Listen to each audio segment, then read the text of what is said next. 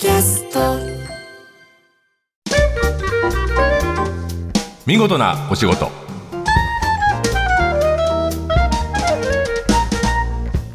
おはようございます。出版社マガジンハウスの編集者西田善太です。この時間は見事なお仕事。先週まで土曜日の夕方に放送していましたが今週からこの時間帯日曜日の朝に引っ越してきましたまず簡単に自己紹介します、えー、僕はブルータスというですねカルチャー誌の編集長をしてました。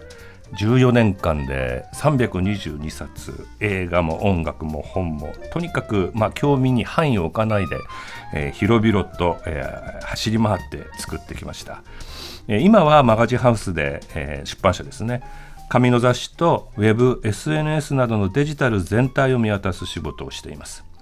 えー、そんな僕がパーソナリティを務めるこの番組「見事なお仕事は」さまざまな企業の中の人に直接お話を伺って見事な取り組みや新情報をお届けする番組です。どうぞよろしくお願いします、えー、見事なお仕事の対象は多種多様です。ドコモの 5G 開発の話題とかはとバスの新しい試みトランシーバーの意外な進化まで今面白い取り組みをしている企業の中の人に、えー、苦労話とか開発秘話とか熱い意志とか大志とか野望とかここでしか聞かない話をお届けしています、えー、お引越し朝からの放送の第1回目のゲストはちょっと特別にしています、えー、あのメタフェイスブックの会社 GAFA の一つ、えー、有名ですね。あの皆さんも必ず登録してるんじゃないかと思いますがそのメタの日本法人フェイスブックジャパンでインスタグラムを担当する大平かりんさんにインスタグラムとの楽しい付き合い方についてお話を伺います。早速お読みしましょう。えー、今日はメタの日本法人 Facebook ジャパンのグローバルパートナーシップ大平かにさんに来ていただいてます。よろしくお願いします。よろしくお願いします、えー、実は大平さんはもう長い付き合いというかね、えー、去年までブルータスのデジタルチームの一員でコンテンツディレクターを頼んでいました。たくさん助けてもらった優秀な人材です。まあ縁があって、えー、旅立って大きな世界的会社にかりんさんは言ってしまったわけですが今もつながりがね仕事をこれから面白いことやっていこうっていうお話をしたばっかりなので、はい、えー、メタを通して例えば SNS これからあのどう付き合うと面白いかとかどこを面白がって、えー、人の、えー、投稿を見たりするといいのかちょっとヒントをもらえればと思って、えー、来ていただきましたさて、えー、Facebook、Instagram、えー、最近ではスレッズですね。あの話題の、えー、プラットフォームを運営するメタですけど改めてメタについて教えてください。ちなみに行ってから今どれぐらい経ってんだっけ？1年です。丸1年になりました。はい、はい、じゃあ丸1年 ,1 年で学んだことメタってどんな会社？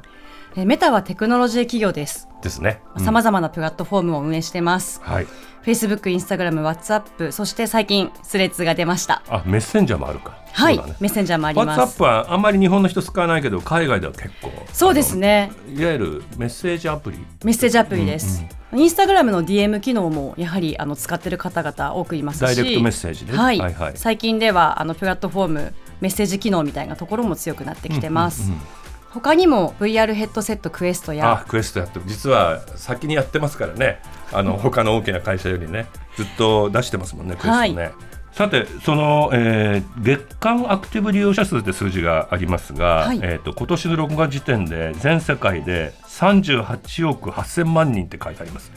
まあ、39億人近い人がメタの、えー、Facebook や Instagram などどれかに触っているということになります。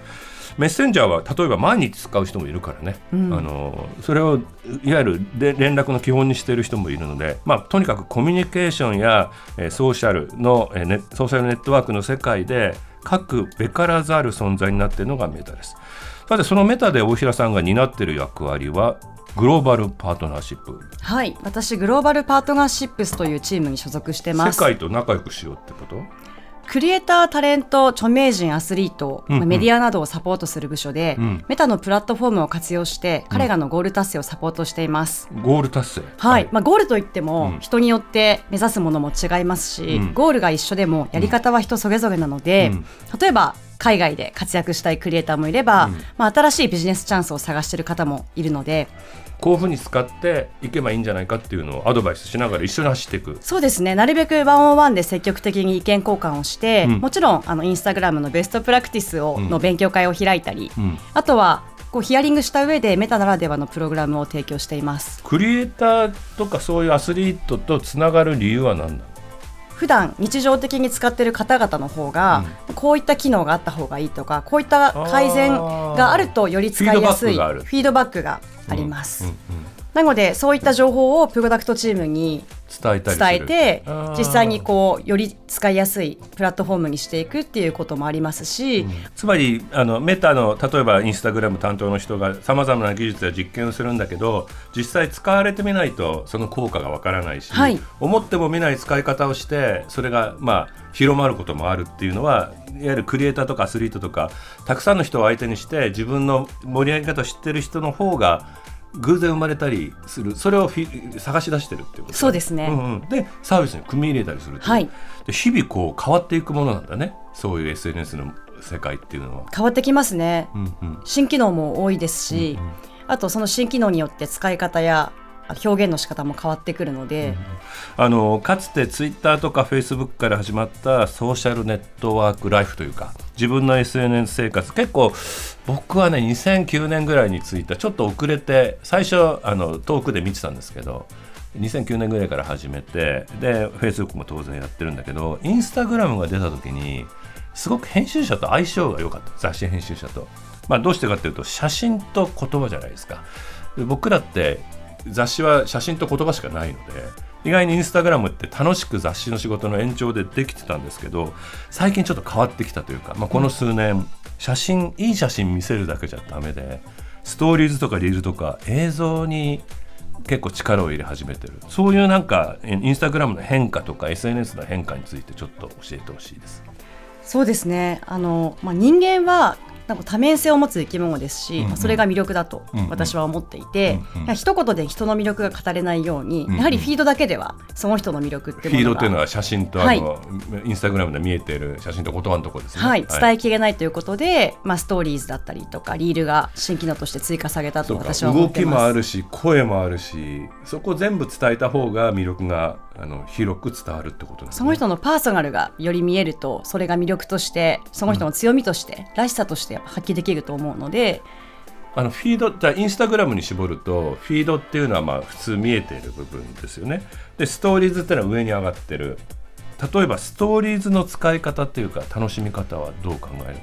ストーリーズは24時間でまず消えてしまうので。ですね。はい、はい、そのまあその場のこうライブ感を楽しむっていうのがまずあると思います、なんかあのフィードを追いかけるんじゃなくてストーリーズをパッパパッパこう流し見して気に入ったのから深掘りするっていう見方が増えてるって聞いてたんですけど、はい、いつもあの注目してる方の投稿はストーリーズが出やすいので、うんうん、それで見て、まあ、その人が普段フィードでどういう投稿をしてるのかなんかこう見逃してるものがないのかっていうのを確認するのは、うんうん、ストーリーズかフィードを見るっていうところで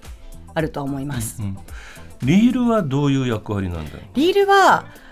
自分の存在を知ってもらうのに使うのがすごくいいかなと思います、えー、つまりストーリーズは仲間内でに見せてるものでいいけどリールはどっかにそ外にデビューするようなものだと思えばいいと？はい。自分をこう新しい人に知ってもらうのに、うんうんうん、リールはすごく最適ですね。リールのリールってどんなものかあの説明して。リールは短尺動画と呼ばれる部類のものを、うんうんうん、短い動画ですね。はい、はい、上げるところになりまして、うん最近インスタグラム上ではおすすめに掲示されたりとか、はいはい、あとこうフィードによく出るような動線が多いので、うん、それはアルゴリズムというか AI が決めてこの人これ好きそうだっていうのを推薦してくれる？はい、えー、重要なポイントは2つありまして、うん、1つはその見てる人たちの趣味思考を AI が予想して以前こういうものにこういいねをしたりとか保存したからこういった投稿が好きであろうと見せてくれる場合もありますし、もう一つの重要なポイントとしては、その投稿者と見る方の関係性ですね、はい、よりどれぐらいやり取りがあったのか。例えば DM だったりとか、まあ、コメントお互いし合ってたりとか、まあ、そういったところで仲良しだなって AI が判断すると、よりこう見せてくれるっていうようなアルゴリズムがあります。でそこまで人間関係ができているところっていうのを、えー、推薦して見せてくれて、はい、流れゆくものの中で偶然出会うものしか見てないように見えてきちんと AI が選んでくれてるってことですね、はい、目に留まるように。インスタグラムのどんなふうに使うと楽しくなるのかって今一番おすすめの楽しみ方を教えてください。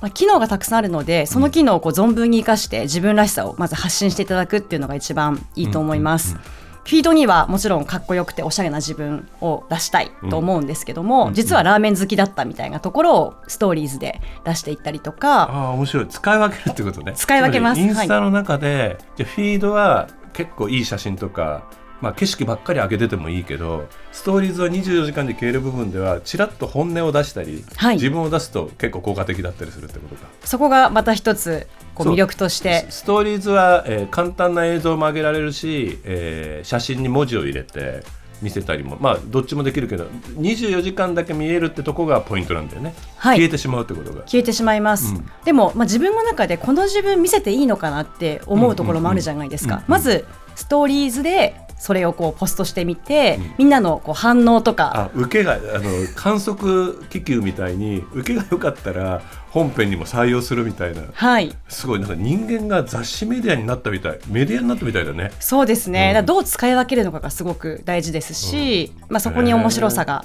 あるかなと思います。常にだからあのある種こう記録というよりは表現なんだねインスタっていうのは。自分の可能性をこう広げていく新しい機能がたくさんあるので、うんうん、まあ、その機能にチャレンジして、まあ、こういった自分もあるんだよこういったとこどう思うみたいなものをこうフォロワーの人たちとこうセッションしながら、新しいこう自分像を作っていくっていうふうに使っていいただきたいですねあここはなんか人に話す話じゃないと思ってたけどこんな仲間がいるんだって気づいたりするのもストーリーズ使って観測することができるってことか。はい、あとまあ自分がこうであろうと思って作ってたインスタの世界に全然反対のものをストーリーズで上げるとそれも受け入れてもらえたりしたらそこも取り込めばいいんだもんね。そうです、うん SNS はコミュニケーションを楽しむものなので、うんうん、まあ、その投稿きっかけで新しい友達ができたりとか、うん、新しいコミュニティが形成されたりっていうのを楽しんでもらうのもいいと思います。うん、僕もあ、まあ、ある程度 SNS はあのおっさんの割には、まあ、ある程度ですけど人数がいて時々愛おしく思うわけすごい困った事態。今ちょっとあの岩に挟まれて動けないんですって時に2万人に伝えることができるわけだから助けに来てくれるんじゃないかみたいな考え方ね、でも何かあった時に知らせられて聞いてくれる可能性のある人がこの数だけいるっていうのはなんか人気というよりはつながってるつながる可能性のあるこう普段は別にやり取りはしないんだけどその数が増えていくっていうのはこう自尊心じゃない喜びはあるね。だから僕もじゃあコミュニティとか始めてみようか分かんないんだけどその雑誌をやってる人間だと個人でのこう輪っていうのを作る作らなくてよかったんだ今まで。読者として間に雑誌っていうプラットフォームを使ってやり取りをしてたんだけどこれからはだってあれ面白いもんね。あのかりんさんのは365日毎日違う格好で出すっていう、私服を投稿してます。KO, KO だっけ？はい。KO365 でもともと銀座であの変足 KO っていう、まあ、かり大平かりの KO なんですけど、はいはい、なんか私服をこうあの見せる企画をやっていて。銀座もずっとやってたからね。そこから今はインスタグラムで自分の私服を華やかだよね。本当頑張ってるよね。まあ実際は毎日本当に変えてるのをあげて あげない中になってるけどファッションが好きってこ楽しいなって思わせる大平さんのインスタもぜひフォローしてほしいと思います。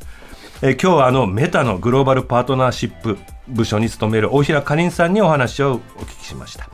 えー、今日の記念写真を僕のインスタに上げようと思ってますんで、いいねお願いします。ありがとうございました。ありがとうございました。放送の内容は番組ホームページで順次公開していきます。見事なお仕事また来週お会いしましょう。